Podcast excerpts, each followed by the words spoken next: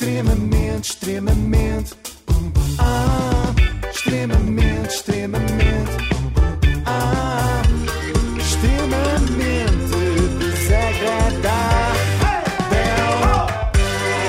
Da Logo, faça a simulação do seu seguro em logo.pt. E hoje contamos com mais um regresso aqui ao extremamente desagradável de uma das nossas personagens favoritas. E eu acho que vocês vão ficar tão contentes como eu. Anteriormente, em Extremamente Desagradável. Não toca na criança! As nossas sementes! É verdade, a senhora das sementes voltou, que alegria. E felizmente vem mais calma, muito mais calma mesmo. Dá a ideia que tomou alguma coisa, talvez. Uma semente? Talvez sementes com Ah. propriedades calmantes. Começamos uma nova semana. Uma nova semana que traz Vento? momentos eh, preocupantes e graves e temos que fazer alguma coisa. Eu vou tentar hoje fazer este direto. Eu vou fazer um esforço muito grande para não ser tão emotiva como é normal e vocês já me vão conhecendo um pouco. É verdade, nós já vamos conhecendo. Eu diria até que emotiva é um eufemismo para descrever isto. Crianças! Não toca nas crianças! Isto faz-me um bocado de confusão. Eu, Podemos não repetir? eu relembro que nesta altura a Anabela, de seu nome, estava a manifestar-se contra o facto de Ferro Rodrigues estar a almoçar fora. Desta vez a reclamação é um pouco diferente, mas o tema continua a ser as nossas crianças. Sim, sim. Todo bom filme tem a sua sequela, portanto agora estreia aqui na Renascença Salvem as Nossas Crianças 2, o regresso. Em relação às nossas crianças, as crianças não são propriedade do Estado português. As crianças, vou repetir, não são propriedade do Estado português. Como tal, Achavas que eram? cabe-nos a nós, pais, avós, educadores encarregados de educação, fazer com as nossas crianças aquilo que muito bem entendemos. Obviamente que não se põe aqui em causa a violência, não é? Nem outras coisas gravíssimas, porque isso não podemos fazer. Como é evidente, Ah, ainda bem que esclarece, Pois. Anabela, não fosse algum dos malucos que a segue, levar esse conceito longe demais e pensar: olha, o Estado não é dono das crianças, mas eu sou, portanto vou escravizá-las. Não há cá mais canal Mas panda às para vezes- ninguém. Às vezes dá vontade. Sim, sim, já tem 4 anos, já tem muito bom corpinho para trabalhar. A Anabela tornou-se mais calma, mas continua a alimentar um grande ódio por políticos. É assim diretamente proporcional ao amor que tem às nossas crianças. há uma coisa muito importante e que nós temos de facto de pôr na cabeça, que se chama desobedecer. Por favor, desobedeçam. É assim. Nós não elegemos a Graça Freitas, nós não elegemos o nosso governo, nós não elegemos os ministérios, nós não elegemos o, o, Capitão Igor, nós não elegemos. Olha, eu elegi, eu de todos estes, elegi o Capitão Eagle, porque o Capitão Eagle traz douradinhos, sempre. Olha, mas eu queria, queria só perceber uma coisa, Sim. que é, eh, vem a propósito de quê tudo isto? Ah, boa pergunta, Inês, ainda bem que a fazes. Tem a ver com o início do terceiro período e o facto das crianças ainda terem de usar máscara. E já agora Ah. eu aproveito para dizer que também concordo que já chega de máscara, mas ao mesmo tempo acho divertido que os miúdos estejam a provar do seu próprio veneno. Veneno, mas que veneno tem estes pequenitos tão queridos? É aquele veneno de não saberem parar com uma brincadeira, não é? Sempre mais, mais, outra vez, outra vez. E a DGS está a fazer um bocadinho o mesmo, não é? Parece ser a única que ainda não se fartou desta brincadeira das máscaras na sala de aula. Eu tenho muita esperança e sinceramente vou perdendo, mas ainda tenho alguma, ainda tenho muita, porque realmente tinha tanta, tanta que ainda consigo ter bastante. Dia 19, os pais que têm consciência e amor verdadeiro pelos seus filhos não vão deixar as suas crianças entrarem na escola com máscara. Venha lá quem vier. E se não puderem entrar, eu digo-vos, era o que eu fazia. Ah, não entra? Então também não vai às aulas. E a seguir arranjaremos justificações para as crianças não irem às aulas. É isto que nós temos que fazer. Pronto, não vão à escola que se lixa. Daqui a uns anos, quando fizerem uma reportagem sobre o analfabetismo em Portugal, logo explicamos que foi uma iniciativa da Associação 2126. Que é isso? É a associação a que esta senhora presida, a senhora das sementes. Então, Mas espera aí, chama-se 21, 26 e porquê? Eh, Pesquisei, mas não consegui encontrar explicação. Em princípio, porque surgiu em 2021 e há de acabar no máximo Ah. em 2026. Ah. Eh, Às tantas, uma pessoa fica sem ideias eh, para proteger as nossas crianças, pois as nossas crianças são umas privilegiadas que andam sempre no bem bom. A Associação 2126, para poder fazer mais trabalho e tem muitas ideias e tem muitas coisas que quer de facto fazer, precisa de associados. Sem associados nós não conseguimos. Não me saiu o Euro Milhões. Não tenho possibilidades. Se tivesse, garanto-vos que eu gastava à vontade uns milhões valentes para fazer uma grande revolta no nosso país, porque isso me dá um prazer imenso.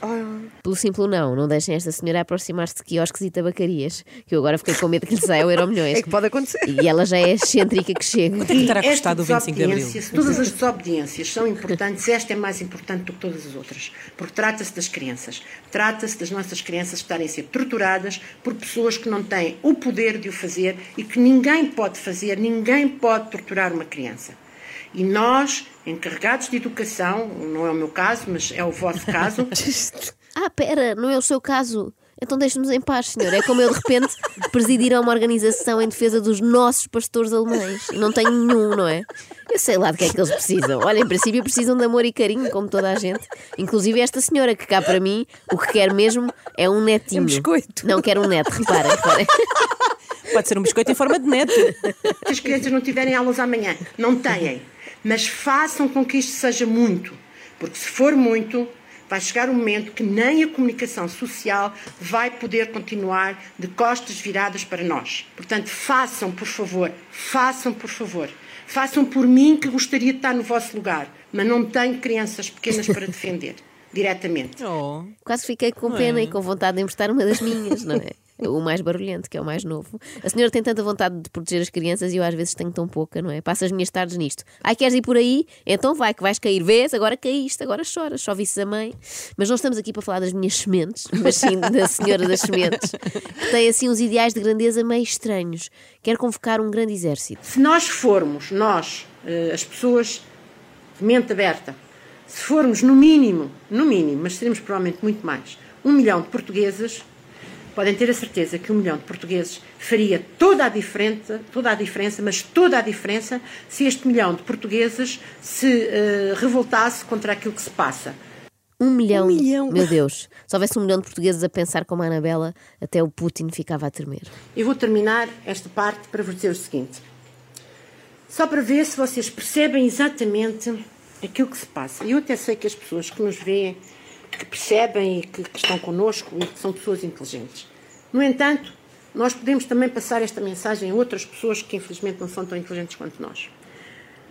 Obrigada por ter a compreensão por nós que somos estúpidos. Infelizmente não fomos bafejados pela sorte na hora da distribuição da inteligência, ficou quase toda para a Anabela. Há muita criança que vê na máscara uma moda. Cabe aos encarregados de educação, cabe aos pais, explicar aos meninos que veem na máscara uma coisa engraçada e que é uma moda, que não, aquilo faz mal. Aquilo é mau para a saúde. Os meninos não podem brincar nem sorrir como sempre sorriram porque têm um pano à frente da cara. Expliquem-lhes de uma forma simples que eles entendam que a máscara não é uma peça de vestuário, não é moda, não é uma marca de ténis, não é uma marca de jeans, é uma coisa maléfica. É uma marca de jeans. Jeans é uma coisa que tu dirias. jeans, pois é. As crianças saírem a vocês e forem também um pouco limitadas, façam assim para lhes explicar o que é isso de coisa maléfica. Mostrem esta senhora. Eles, em princípio, vão assustar-se e passa-lhes logo essa mania parva de usar máscara. Se bem que, também vos digo, dentro das modas que os miúdos gostam de seguir, a máscara parece-me das menos más. É melhor do que calças a cair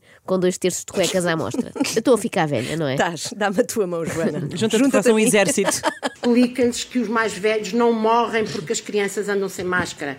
Os mais velhos morrem porque têm que morrer, porque nós, quando nascemos, temos que morrer. E o que é que fica entre o nascimento e a morte? Fica viver. E não se vive quando se anda de máscara na cara. Isso não é viver. Isso é submissão. E nós não podemos ser submissos. Esta explicação, logo no início da pandemia, podia ter-nos poupado imensa chatice, não é? Os avós morrem porque têm de morrer, pois se são velhos, para que estar aqui a ter cuidado, não é? Não morrem agora, morrem daqui a 9 anos, não é mais ou menos igual. Que planos é que teriam assim de especial dos 80 aos 89? Em princípio, nada de relevante. Parece, 21, 26. não é? Parece ser este o pensamento da Anabela. Eu gosto desta maneira de pensar. Se bem que ela, mais 5, 6 anos, e começa a ficar nesta faixa perigosa da população, de tanto faz, já tem cabelos brancos e ia falecer de qualquer forma. Mas atenção, que vem uma mudança muito repentina de assunto. Numa freguesia de Lisboa, agora não me recordo do nome, que é em Benfica, junta de freguesia, portanto, um órgão do Estado, um órgão eleito, autorizou que uma pessoa fizesse um grafite numa, numa parede, cujo grafite, vejam bem a mensagem que está neste grafite. O grafite tem um arco-íris. Como vocês sabem, o arco-íris é o símbolo da agenda LGBT. Eu não tenho nada contra os homossexuais. Aliás, eu tenho amigos homossexuais. Problema. O que nós não podemos permitir é que se passem estas mensagens no intuito de formatar crianças e jovens para optarem por uma sexualidade que provavelmente não será a mesma delas. Eu até tenho amigos que... Assistimos, Sim, sim. assistimos aqui um O mais caso estranho é de até tenho amigos que são. O mais estranho não é a Anabela ter amigos homossexuais, é ter amigos. A frase podia terminar logo ali. Mas tantas perguntas e tão pouco tempo já que nos sobra. Por que raio é que agora o arco-íris é um símbolo da agenda LGBT? Os gays privatizaram o arco-íris, já não é de todos? E porquê é que um muro na freguesia do Benfica é destinado a passar mensagens às crianças? Para isso não era mais fácil fazerem no recreio da escola? E quantas crianças terão dito, olha, nem estava nos meus planos, mas afinal vou ser homossexual porque vi ali um grafite que tinha um arco-íris. Como sabemos, impõe-se agora. Isto é de extrema gravidade. Pois é, pois e é. depois os comentários que eu li em relação a este grafite são 99% dos comentários eram todos parabéns, que maravilha, que coisa tão bonita, ah, é a esperança, é a liberdade, ou é isto ou é aquilo. Como é que é possível as pessoas lerem aquela mensagem desta forma? Incrível, o mundo está perdido, como é que é possível? Só a Anabela é que mantém a sanidade. As pessoas veem um arco-íris e uma criança e acham lindo. Está tudo doido. Olha, só um parênteses, não sei se já vos disse, mas eu adoro ser mulher. Então, bateste com a cabeça? Não, lembrei-me. É que eu gosto mesmo imenso de ser mulher. Só que também gosto de futebol, por exemplo, e por isso vocês podiam achar que eu não adoro ser mulher. Eu vou-vos dizer, isto aqui só um parênteses, eu adoro ser mulher. Adoro mesmo ser mulher. ainda bem que sou mulher. E ainda bem que nasci em 1960. Porque se eu nascesse hoje, ou se eu fosse criança nos dias de hoje, e fosse aquela criança daquela época, de certeza absoluta que me iam, iam fazer de mim homem. Porque eu fui uma criança que brinquei muito pouco com bonecas e brinquei muito mais com carrinhos, Isto é verdade, mesmo eu tive dificuldade em chegar aos 36 anos como mulher. Quando descobriram que eu sabia de cor todo o plantel do Porto, tentaram logo internar-me numa clínica para proceder à transformação. Este grafite tem mensagem horrível. Olha, arco-íris, agenda LGBT. Depois tem uma criança com um cravo vermelho na mão. E o que é que acontece que essa criança tem? Essa criança tem uma máscara na cara.